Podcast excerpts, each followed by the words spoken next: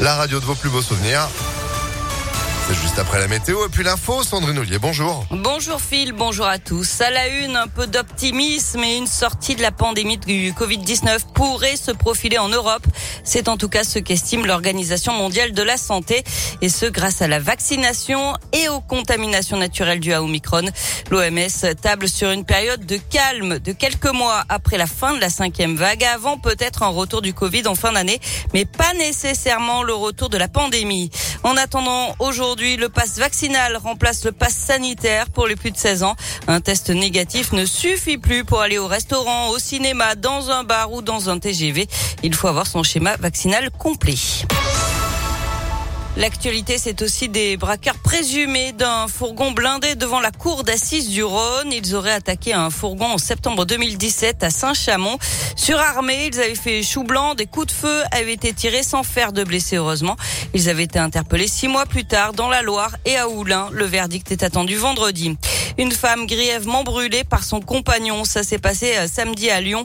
La victime a été aspergée de white spirit. Elle est brûlée au visage, au torse et au bras, mais ses jours ne sont pas en danger. Son compagnon qui avait pris la fuite dans un premier temps s'est rendu au commissariat. Euh, une enquête est en cours pour tentative de meurtre. Et puis le décès de Thierry Mugler, ce grand couturier français est mort hier à l'âge de 73 ans de mort naturelle, précise son entourage. Il avait aussi euh, créé le parfum Angel. On passe au sport avec du foot. Trois jours après le derby, on se tourne vers le mois de février qui s'annonce diabolique pour l'OL. Ce sera un tournant de la saison alors que les performances lyonnaises inquiètent et qu'on s'interroge sur les véritables ambitions que l'OL peut nourrir Colin Cotte. Oui, la victoire 1-0 vendredi soir contre Saint-Etienne a permis de conserver la suprématie régionale mais n'a pas rassuré.